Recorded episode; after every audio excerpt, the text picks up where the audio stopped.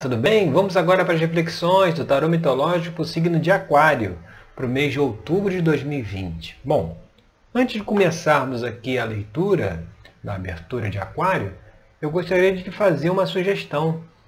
É, como esse trabalho aqui ele está dentro, né, ele está trazendo as informações do signo, né, da egrégora, desse aspecto solar do signo, então para que você consiga trazer essas informações para o seu cotidiano, especificamente, eu sugiro que você, antes aí da gente começar a fazer a leitura, você pense aí numa situação, no problema que você queira resolver, e aí faça o link com o que a gente está comentando em relação a essa questão que você gostaria de resolver, sabe?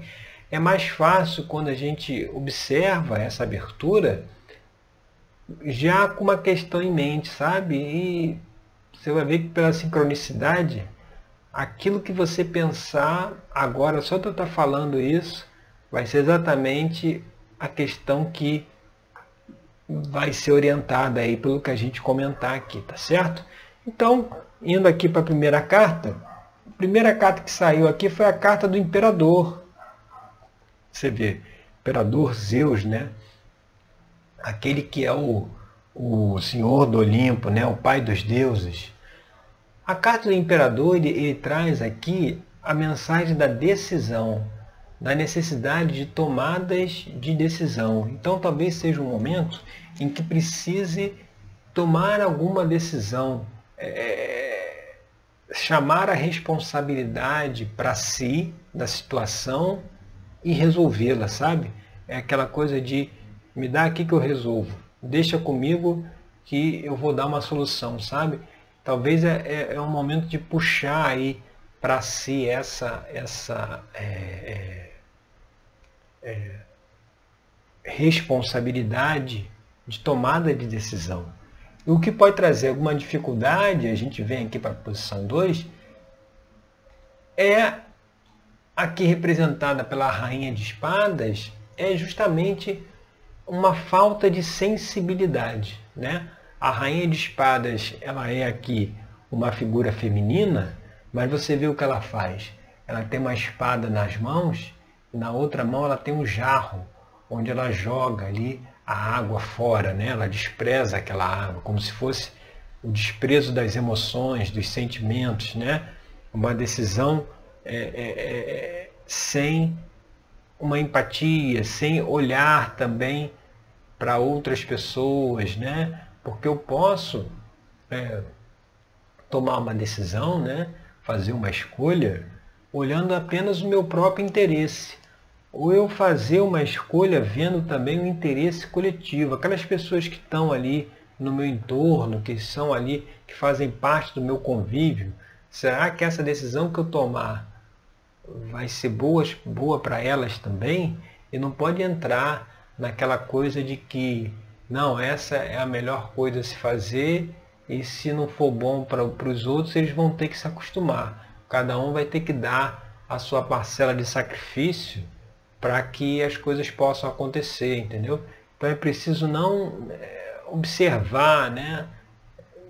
não se deixar levar por esse tipo de pensamento, sabe? É, é até interessante ver a figura de uma rainha nessa posição, né? é a figura feminina. O feminino é reconhecido por ter a sensibilidade, né? por, por não ser tão racional, não ser tão rígido. Né? Mas você vê, aí o feminino que aparece aqui é uma figura totalmente racional, totalmente mais rígida, né? E talvez está descompensando aí o jogo, né? Porque se a gente tem dentro de nós as duas polaridades, Yang, masculino, e Yin, o feminino, se essa polaridade feminina ela está meio que masculinizada, ou seja, ela também age conforme o masculino, então a gente não tem esse contraponto né, para fazer essa, essa balança na hora de tomar as decisões. E isso é que precisa ser observado. E quando a gente vai aqui para a carta da posição 3, o que está aparente aí na questão, você vê mais uma, uma, uma, uma figura aí, né? mais um, uma carta do naipe de espadas. E aí agora é o Ás de espadas, que é o quê? Que é aquela, aquela é, energia disponível para o raciocínio. Então, mostrando que o que está aparente na questão é exatamente isso, é a necessidade ali pelo imperador de tomada de decisão, mas uma decisão que não está se olhando à sua volta, sabe? Aqui você vê que na figura aqui representada, que é a deusa Atena, ela em volta aqui é um, é um, é um ambiente árido, né? As nuvens no céu estão ali é, agitadas. Você vê, não tem ninguém ali do lado dela, sabe? Como se assim, tomar uma decisão sem se preocupar com os outros, né? Porque tem pessoas que dependem de nós. E muitas vezes a gente tomando uma decisão exclusivamente pela mente, pela racionalidade, pelo ego, a gente acaba não levando em conta as outras pessoas que precisam, né, que vão ser impactadas com essa decisão. E é o que está aparente aí na questão. Agora, se a gente for e o que está na base da questão, aí você vê mais uma figura aqui, nesse caso, novamente, o imperador, né? aquele também, o, o Zeus é representado aqui na carta do Ás de Paus, e assim como o Ás de Espadas, o Ás de Paus é aquela energia primitiva, mas é uma energia primitiva para quê? Para as ideias, para a criatividade. Quando a gente racionaliza muito, fica muito aquela coisa de 8 ou 80, a gente perde a criatividade, perde a espontaneidade. Então o que está na base aí é a necessidade de se talvez buscar uma nova forma de enxergar as situações e uma forma dentro disso que a gente está comentando aqui de ter mais ter mais sensibilidade, ter mais empatia, olhar quem está ao nosso entorno, sabe? Talvez esteja precisando ter um novo olhar, uma nova visão né, da situação e pelo que a gente está trazendo aqui, um olhar mais empático e com mais atenção ao impacto que as nossas decisões podem causar, né, podem gerar para as pessoas que estão ao nosso redor. E indo agora aqui para a posição 5, que é influências do passado, a gente vê a carta do mago, representada aí pelo deus Hermes, que é aquele guia, que é aquele orientador. Então, uma dificuldade que pode estar nesse processo de tomar a decisão é que talvez hoje não tenha mais o guia, não tenha mais aquela pessoa que a gente se consultava antigamente, né? não tem mais aquela pessoa que nos ajudava a tomar as decisões. Então, de repente, por não ter mais essa figura, a gente tem dificuldade nessa, nessa tomada de decisão. Mas é, é, é chegado o momento de, assim como o imperador que tem o poder em suas mãos, a gente puxar essa responsabilidade, apesar de não ter talvez aí uma figura de um orientador, mas a gente puxar, é, porque muitas vezes é, fazer escolhas é difícil, né? Justamente por causa disso, porque as escolhas normalmente são feitas baseadas ou nas emoções ou na racionalidade, né? Você tem aí um impulso, né? Uma atitude impulsiva para o lado emocional ou uma atitude impulsiva mais no, no lado racional, né? Por isso que é difícil as pessoas fazerem as escolhas, porque precisa ter o equilíbrio dessas duas faculdades, tanto o sentimento, a empatia, quanto a razão, a racionalidade. E aí sempre a balança pesa para um lado ou para o outro. Tem pessoas que têm reações, tomam atitudes puramente pelo lado emocional e tem outras que estão totalmente pelo lado da razão.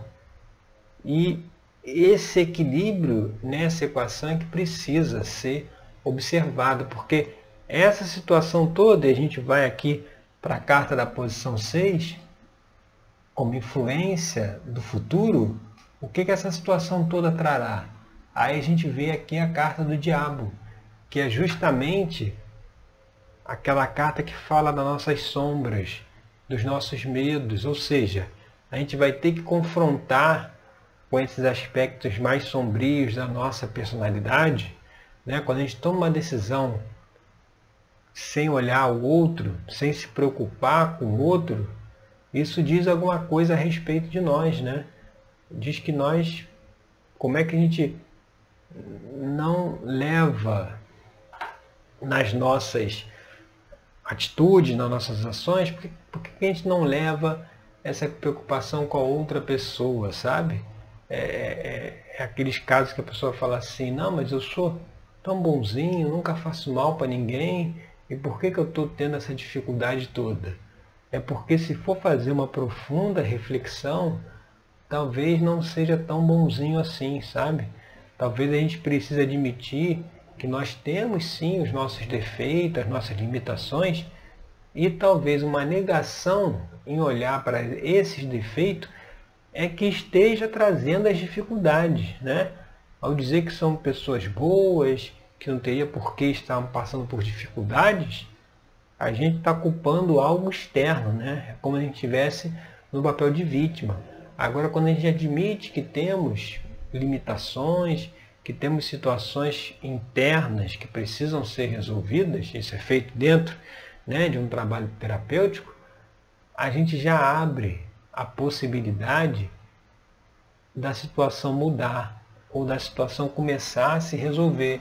Então, inevitavelmente, terá um confronto aí com esse nosso aspecto da responsabilidade, da personalidade mais sombrio, mais, né, que a gente não quer ver muito, que a gente não quer admitir.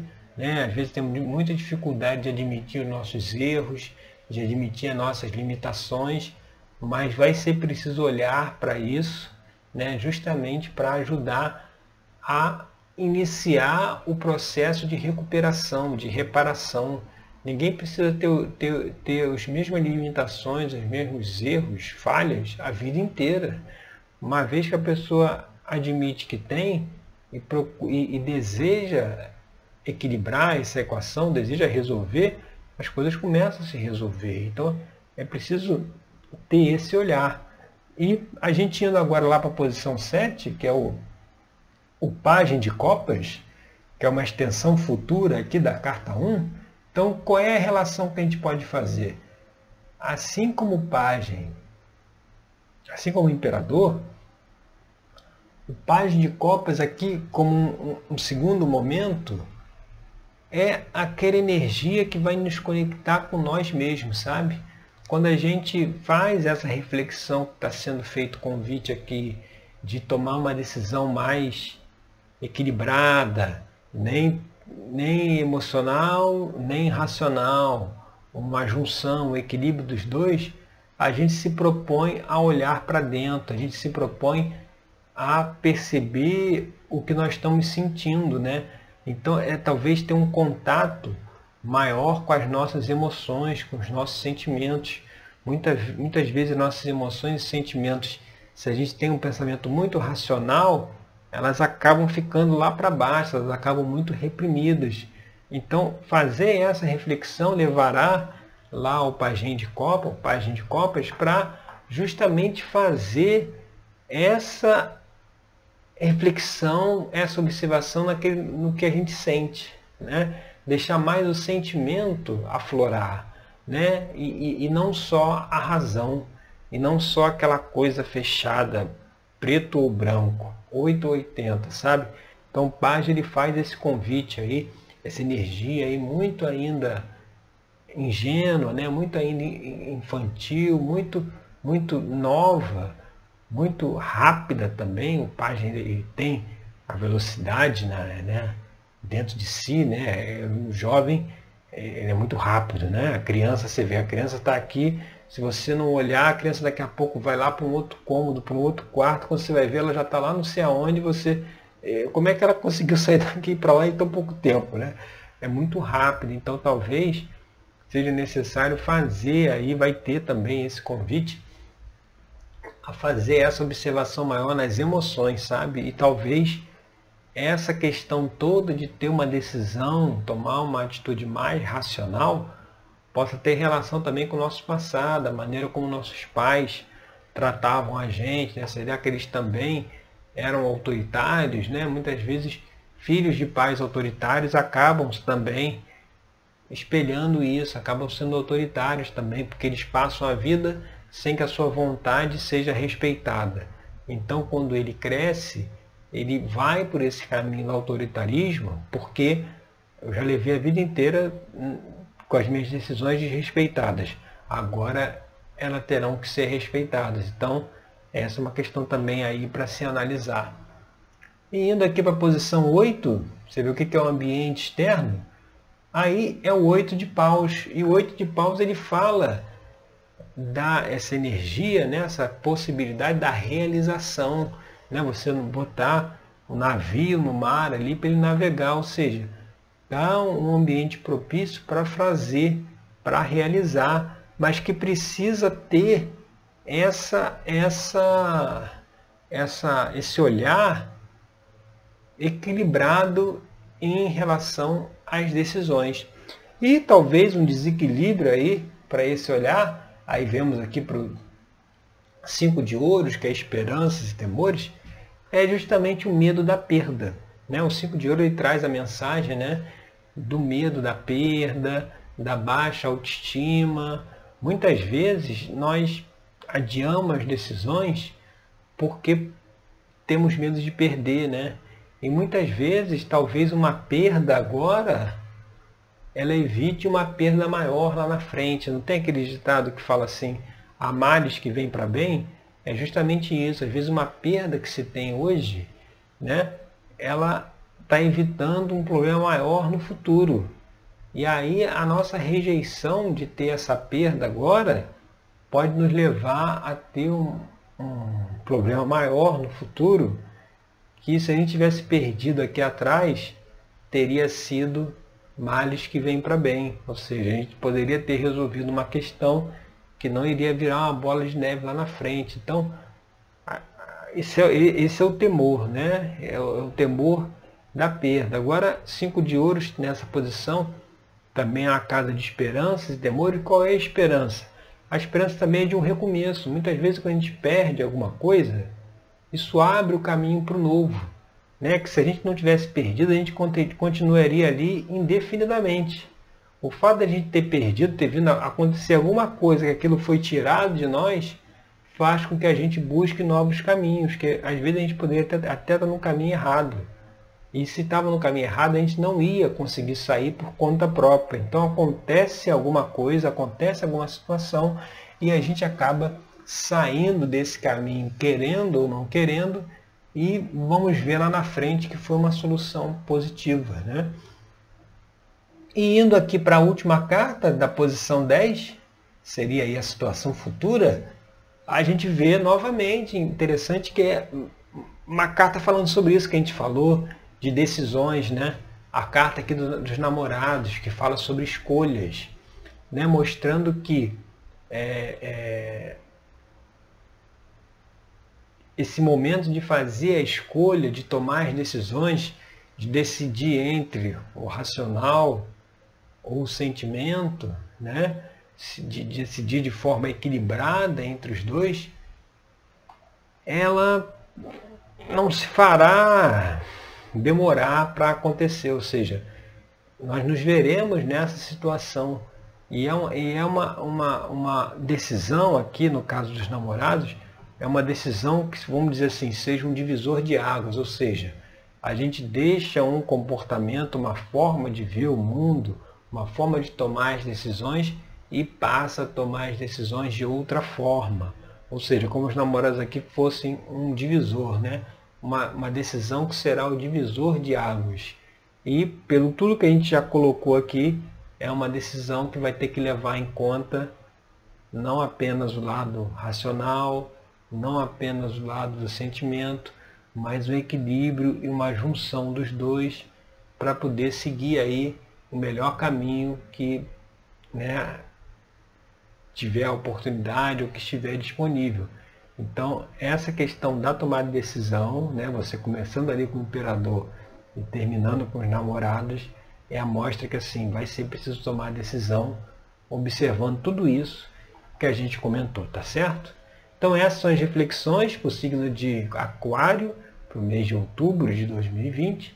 Eu agradeço aí pela sua companhia e até o nosso próximo encontro com mais uma reflexão aqui no Tarô Mitológico para o nosso dia a dia, tá certo? Obrigado e até lá!